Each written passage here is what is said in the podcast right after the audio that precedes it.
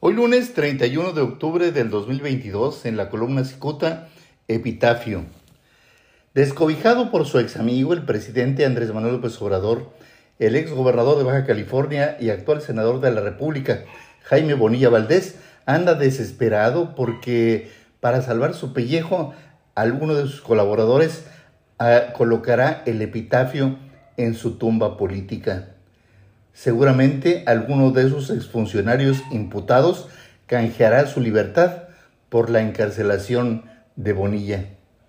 Y es que hace un par de semanas, media docena de ex colaboradores de Bonilla fueron imputados por los delitos de peculado y uso indebido de funciones. Al quedar vinculados a proceso penal, el mensaje está directamente dirigido al exgobernador Bonilla, quien al ser senador de la República goza de un fuero constitucional. Hasta el más ingenuo sabe que la actual gobernadora Marina del Pilar Ávila Olmeda maniobra para cobrarse las afrentas que ha recibido de Bonilla. Al ser imposible imputarlo porque en este momento tiene fuero, la Fiscalía General del Estado rasca hasta los botes de basura para encontrar irregularidades en las dependencias de su gobierno. Para un personaje perfectamente enterado del tema, la intención es presionar a los imputados y después negociar con ellos, especialmente con aquel que muestre disposición para acusar a Bonilla.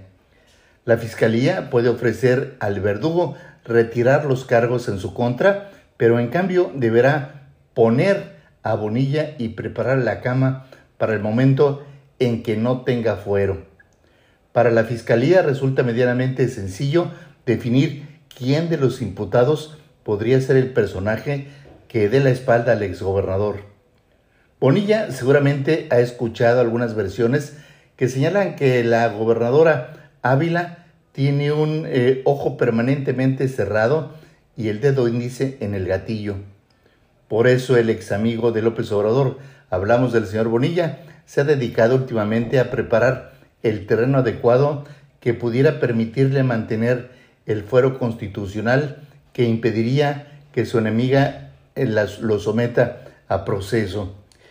La semana pasada eh, quiero comentarle que la Comisión de Honor y Justicia de Morena eh, decidió aplicarle medidas cautelares y prohibirle a Bonilla que se exprese de alguna forma indirectamente mal de funcionarios o militantes de Morena.